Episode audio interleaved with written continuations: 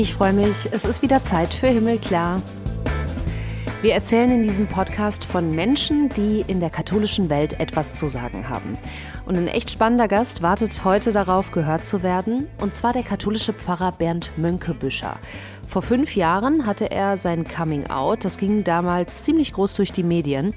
Katholischer Pfarrer in Hamm outet sich als homosexuell. 40 Jahre lang hat er das für sich behalten, fühlte sich ganz lange falsch als Pfarrer dieser katholischen Kirche. Ja, ich fühle mich manchmal auch heute noch falsch, aber nicht äh, wegen der sexuellen Orientierung, sondern wegen des Bildes, das an diesem Beruf hängt, wo ich denke, ist das mein Glaube, ist das meine Kirche, die eigentlich offiziell mich nach wie vor ablehnt. Das hat ja im Grunde jetzt dieses letzte Dokument Fiducia Supplicans nochmal bestätigt, dass queere Menschen eine spezielle Sorte von Menschen sind und dass sie, wenn sie sich äh, verlieben, ihre Sexualität nicht ausleben dürfen, weil sie hat nur in der Ehe Platz. Ist übrigens eine Klatsche auch für alle heterosexuellen Paare, finde ich, die Sexualität außerhalb der Ehe haben. Das sagt aber kein Bischof mehr so laut. Aber es wird im Grunde jetzt diese Lehre auf dem Rücken queerer Menschen ausgetragen. Und über all das sprechen wir. Darüber, wie es ist, homosexuell zu sein in einer Kirche, die das ablehnt. Und darüber, was Bernd Mönkebüscher über die vier Wochen junge Erklärung Fiducia Supplicans aus dem Vatikan denkt, die ja unter bestimmten Voraussetzungen die Segnung von gleichgeschlechtlichen Paaren erlaubt. Ich freue mich sehr, dass Sie sich die Zeit nehmen. Ganz herzlich willkommen in Himmelklar, Pfarrer Bernd Mönkebüscher aus Hamm. Dankeschön, sehr gern. Auf der Seite von Out in Church, das ist eine Initiative, für die Sie sich ja seit Jahren schon engagieren, da steht unter einem Foto von Ihnen Bernd Mönkebüscher, 57, schwul. Wie ist das für Sie, dass das heute einfach so im Internet steht? Das kommt oft vor, wenn, wenn ich mit, mit der Zeitung spreche oder Journalistinnen, Journalisten, ähm, dass dann am Ende eine Überschrift kommt, tatsächlich homosexueller Pfarrer oder so. Und manchmal nehme ich Rücksprache und sage, würden Sie das bei einem Heterosexuellen auch schreiben? Und dann kommt eine gewisse Nachdenklichkeit und äh, manchmal verschwindet dann dieses Attribut, was ja mehr als ein Attribut ist. Ich stehe dazu, aber finde, hm, wie gesagt, man würde es bei heterosexuellen Menschen nicht dazu schreiben. Frage mich dann selber, warum, wo hakt es da bei mir? Weil auf der einen Seite bin ich der Meinung, dass, dass queere Menschen ein Gesicht in der Kirche brauchen. Und dann gehört das auch dazu und auch in die Überschrift. Und auf der anderen Seite denke ich mir, ähm, ich bin mehr. Ne? Also ich möchte nicht auf, auf äh, Schwulsein reduziert werden.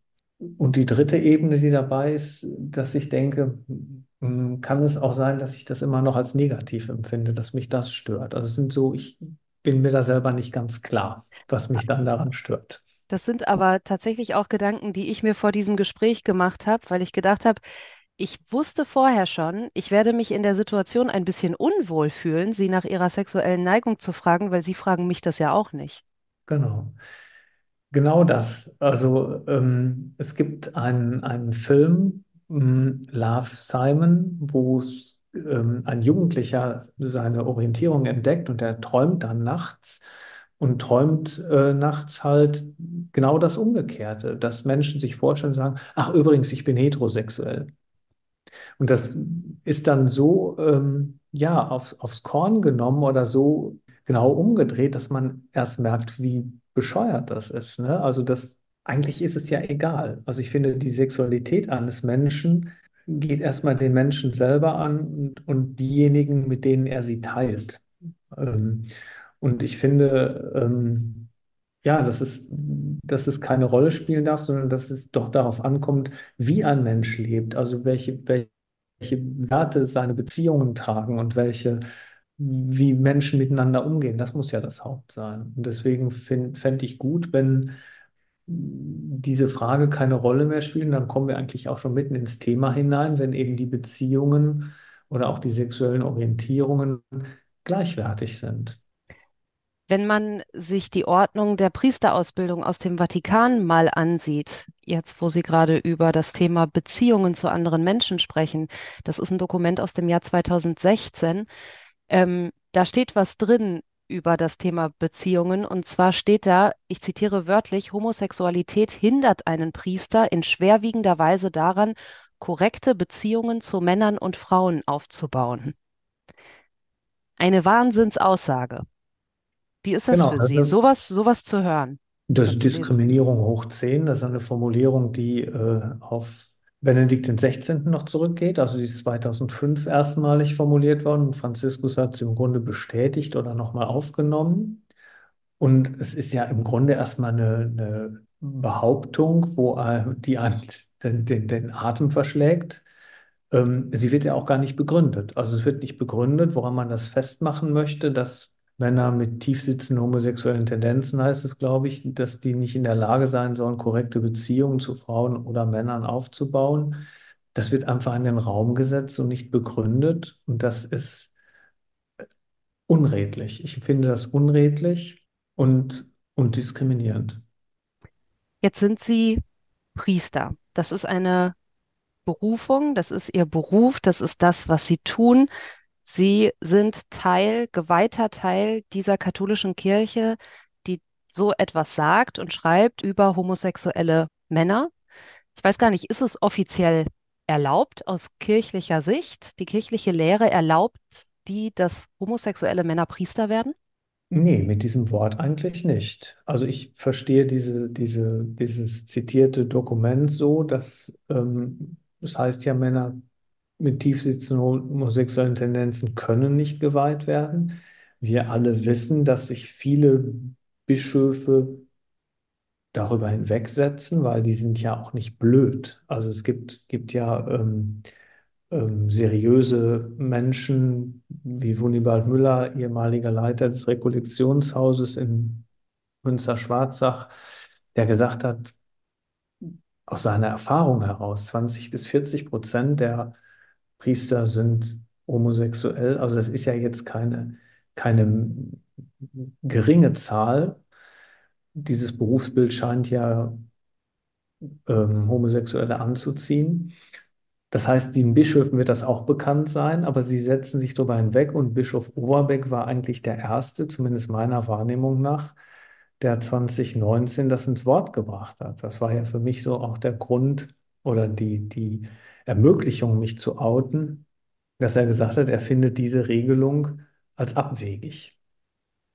Und ähm, ich habe das damals wirklich als einen Befreiungsschlag empfunden, wo ich dachte, endlich spricht mal einer etwas aus und sagt, spricht, er hat dann in einem Aufsatz gleichzeitig von Leidensweg ähm, queerer Menschen gesprochen. Das hat mich sehr angesprochen, wo ich dachte, endlich benennt einer, dass es für queere Menschen in der Kirche schwierig ist, dass es tatsächlich Leidensgeschichten sind und jemand sagt auch, dass er diese, diese Regelung des Vatikans für abwegig hält. Also deutlicher kann man eigentlich sich nicht ausdrücken, finde ich. Und in Deutschland ist es heute anders geregelt, oder? Die Deutsche Bischofskonferenz sagt ganz klar, auch homosexuelle Männer dürfen Priester werden. Und die Frage, die dann dahinter steht, ist dann eher das Thema Ausleben dieser Homosexualität. Ja, ausleben sowieso nicht. Ähm, ob sie jetzt, das ist so die, es ist nebul, also ich empfinde es als nebulös. Bischof Oberbeck sagt es, er empfindet es als abwegig. Die Praxis ist eine andere. Wenn jetzt der Papst oder der Vatikan den Bischöfen das Messer auf die Brust setzen würde, weiß ich nicht, wie sie sich verhalten würden. Ob, ob sie dann an dieser Praxis festhalten oder nicht. Es, es gab Zeiten, das ist auch zu meiner Studienzeit noch gewesen, da wurden, wenn bekannt wurde, dass, dass äh, Priesteramtskandidaten schwul sind, mussten sie zum Psychologen, Psychiater oder was weiß ich, oder es gab einen, einen, einen, einen Test, ähm, ein Gespräch mit einem Psychologen. Also da waren die Antennen schon ausgerichtet und man hat versucht, möglichst Homosexuelle aus, auszuschließen. Also es gab Denunziationen zu meiner Ausbildungszeit. Da war es jedenfalls nicht möglich, sich offen dazu zu stellen, zu bekennen. Das, wie gesagt, ist eigentlich erst in den letzten Jahren möglich gewesen. Ich bin mir nicht sicher, wie die Bischöfe, wenn es hart auf hart käme, sich verhalten würden. haben Sie sich falsch gefühlt in Ihrer Rolle als Pfarrer in den 40 Jahren? Sie sagen, 40 Jahre lang war dieser Leidensweg für Sie.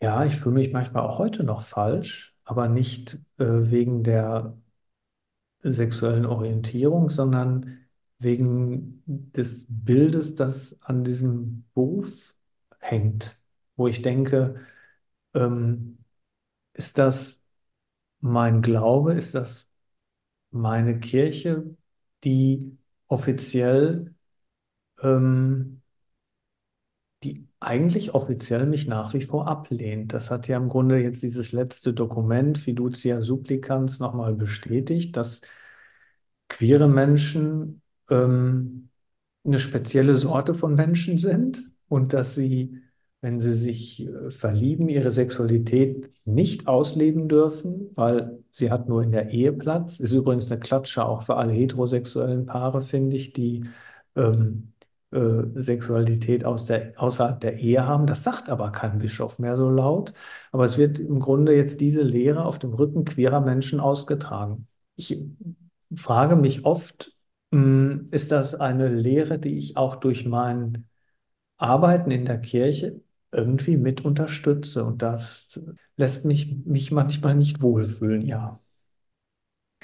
Also man hat innerhalb der Kirche dann in so einer Situation das Gefühl, es ist gelebte Praxis, auch so eine Formulierung, die kennt man eigentlich nur aus der Kirche. Gelebte Praxis. Die Menschen machen was anderes als das, was offiziell gesagt wird. Ja, das hat Bischof Lehmann mal vor Jahrzehnten auf den Punkt gebracht. Da ging es um Weltjugendtage, wo er dann so mal salopp in einem Interview gesagt hat, die Jugendlichen, jungen Erwachsenen haben in der einen Tasche den Rosenkranz und in der anderen das Kondom. Also irgendwie passt bei, geht beides zusammen. Das ist die Praxis. Da hat er ja nicht Unrecht. Und ähm, man kann das so salopp sagen, aber wenn es hart auf hart kommt oder jetzt, wie gesagt, auf den Rücken queerer Menschen ausgetragen, man darf eine Sexualität haben, das wird ja gnädigerweise schon zugestattet, sagt auch nicht mehr, dass es eine Krankheit ist. Homosexualität ist eine Krankheit, wobei ich mir manchmal nicht sicher bin, jetzt in dieser jüngsten Verlautbarung, wenn es heißt, ja, man kann auf der Straße vielleicht queere Menschen segnen, damit sie äh, das Evangelium leben, ob da nicht im Grunde auch ein Bild hintersteckt, sie müssten ja irgendwie doch wieder bekehrt werden.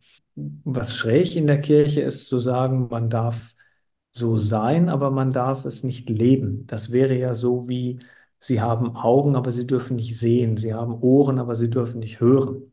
Also kann man das eigentlich voneinander trennen und was ist das für ein Menschenbild? War Ihnen denn immer klar, dass Sie zölibatär leben können? Oder haben Sie das in Frage gestellt auch? Ich meine, es geht ja auch gar nicht nur um Sexualität. Es geht ja auch darum, eigentlich ist die Frage, wünschen Sie sich manchmal einen Mann an Ihrer Seite? Ja, ich würde da nochmal unterscheiden. Ich sage mal, das, wir kennen ja, früher war es so, dass viele Pfarrer eine Haushälterin hatten. Und oftmals war es die eigene Schwester oder eine Verwandte, manchmal auch fremde Personen. Mit Sicherheit gab es Pfarrer, die eine Haushälterin hatten und dann nicht zölibatär gelebt haben. Aber ich finde diese, diese nicht, ich finde, dass dieser Faktor der Einsamkeit früher unter Umständen geringer war, weil es gab in irgendeiner Form eine Lebensgemeinschaft. Das heißt im Grunde für mein Empfinden, ich sage das mal so ein bisschen salopp, dass, dass äh, Priester früher eheähnlich gelebt haben, aber sicherlich zölibatär. Da kann man sich natürlich jetzt fragen, was, was möchte Kirche eigentlich? Und ist nicht Kirche diejenige, die sehr stark in die Betten und in die Hose schaut, was die Menschen gar nicht interessiert?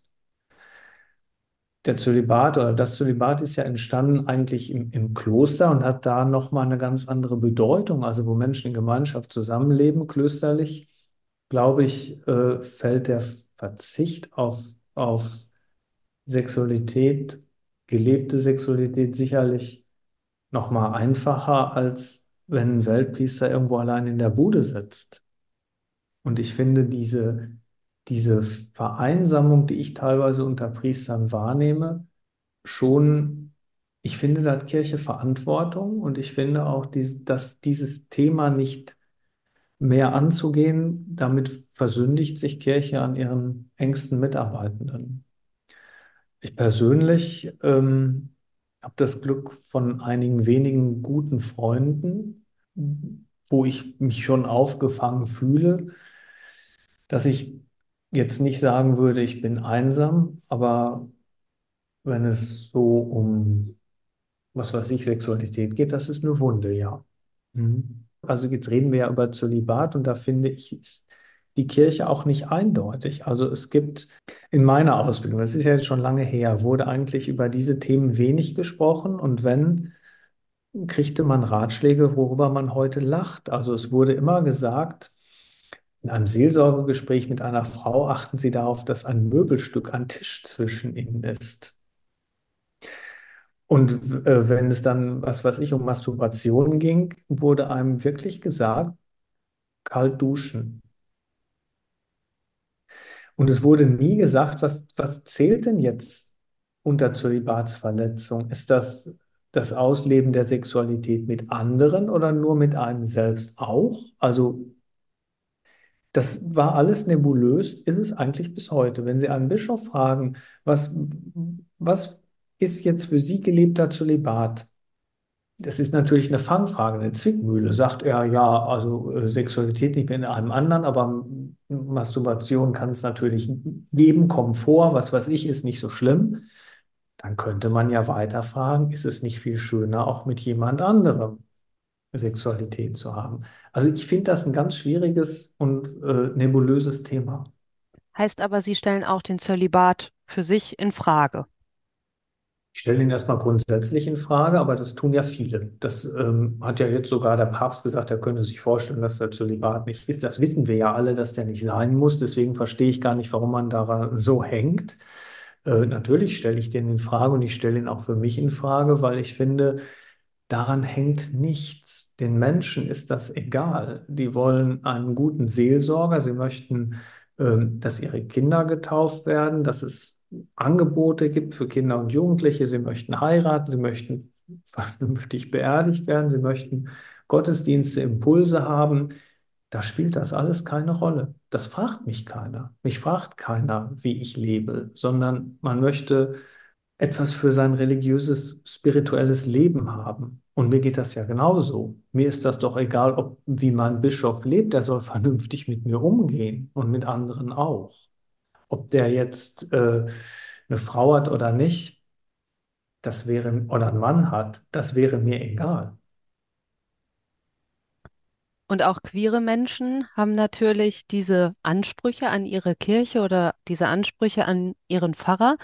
Ähm, bei Ihnen in Hamm ist es so, einmal im Monat findet bei Ihnen ein Gottesdienst im Zeichen des Regenbogens statt. Da sind wir bei, wieder bei dem Thema gelebte Praxis. Mhm. Also Sie machen das schon schon lange queere Menschen segnen.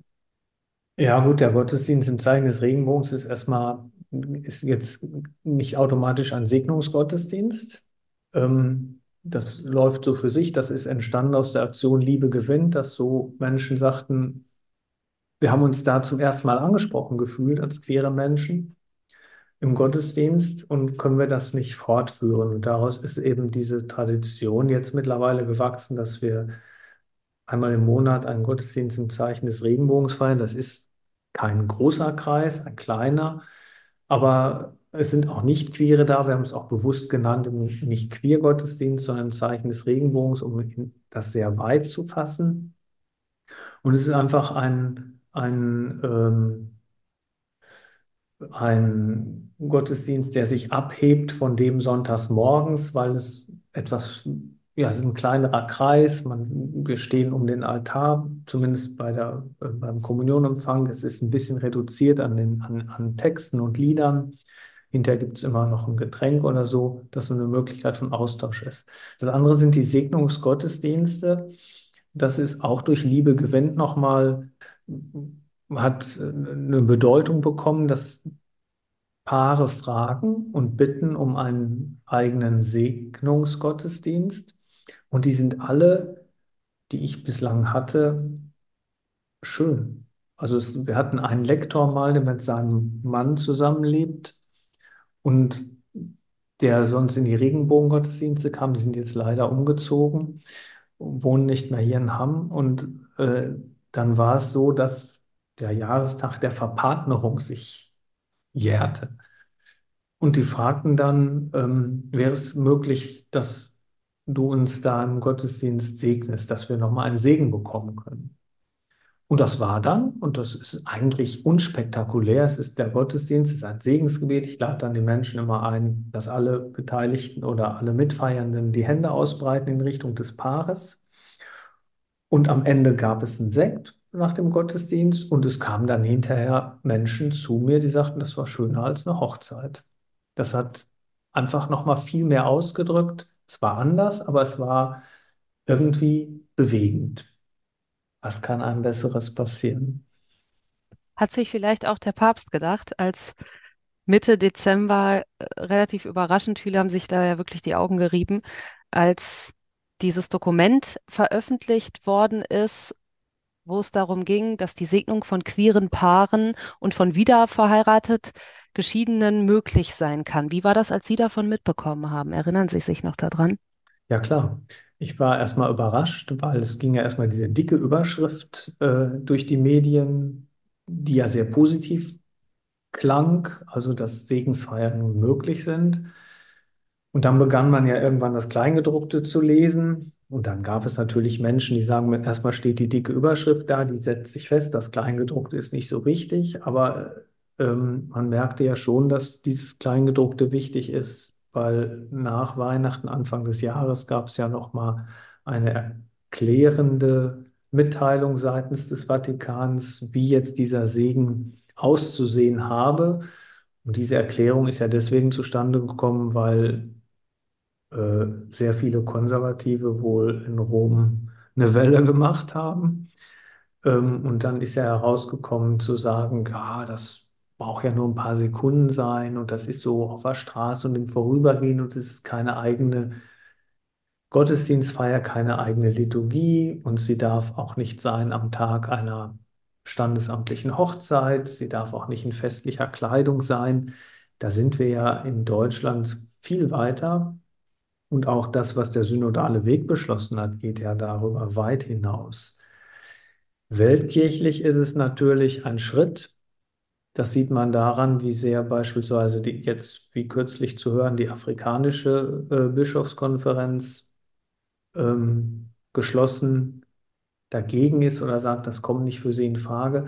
Ehrlich gesagt verstehe ich das auch ein bisschen. Es zeigt eben, wie divers Weltkirche ist und dass es für die Weltkirche nicht überall die gleiche Praxis geben kann.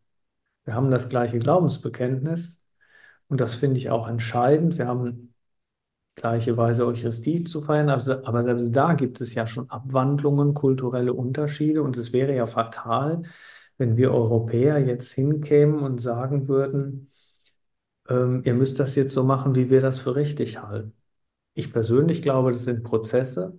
Ich persönlich glaube auch, dass es eine Frage von Menschenrechten ist und von ähm, Diskriminierung und Nichtdiskriminierung. Ich persönlich glaube auch, dass die Kirche eine sakramentale Ehe queeren Menschen nicht verweigern kann, dass es dafür eigentlich keine theologischen Argumente mehr gibt, die zumindest die nicht mehr überzeugen oder die man in Frage stellen kann und finde eine Diskussion darüber wichtig. Aber man kann es anderen Kulturen nicht überstülpen, das sehe ich auch. Aber ich finde dann umso wichtiger, dass man sagt, in Ländern, wo queere Menschen auch heiraten dürfen, das ist ja nun mal in Deutschland der Fall und in anderen auch, mindestens da sollte man ihnen keine Segensfeier verwehren und auch keine Auflagen daran machen.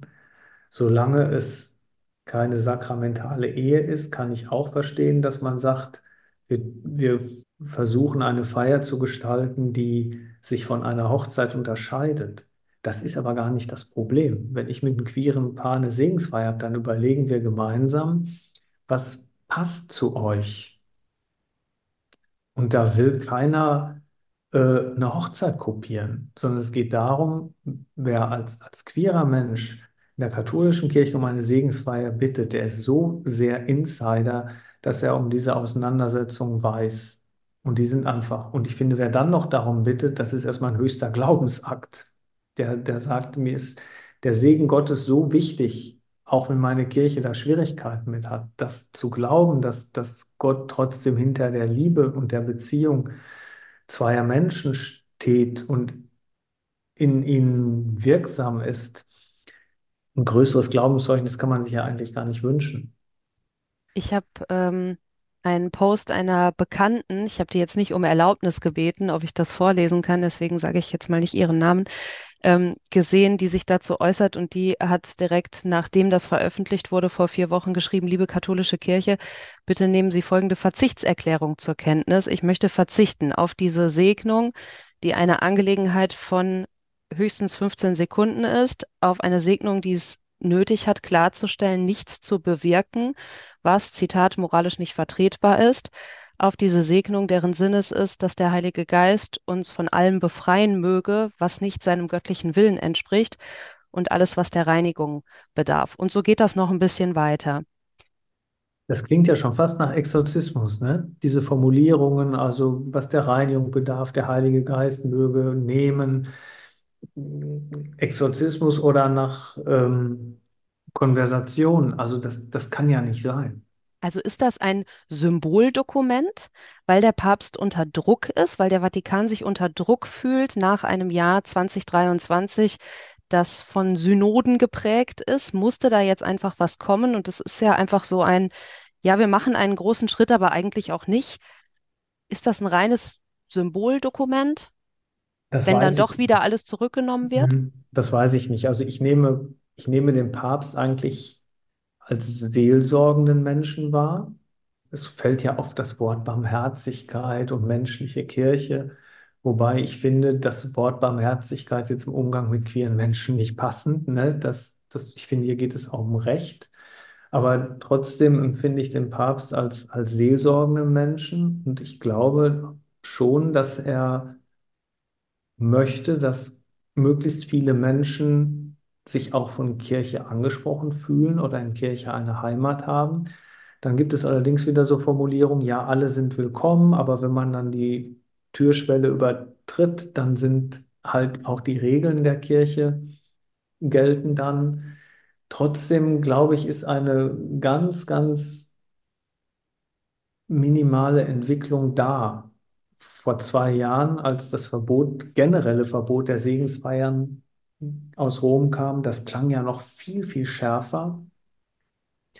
Und jetzt das nochmal aufzugreifen, zeigt, man ist mit dem Thema noch nicht fertig, was ja erstmal gut ist. Also man ist mit dem Thema noch nicht fertig und man, man merkt und nimmt wahr, dass das für viele Menschen auch ein Thema ist. Es betrifft ja nicht nur die queeren Menschen selbst. Queere Menschen haben Freundinnen, Freunde, haben eine Familie, Bekanntenkreis. Also das Thema ist ja viel größer, als dass man jetzt sagt, es betrifft nur 5% der Bevölkerung. Das ist ja dummes Zeug. Es betrifft mindestens 50 Prozent. Und es geht ja auch um, eigentlich geht es ja um,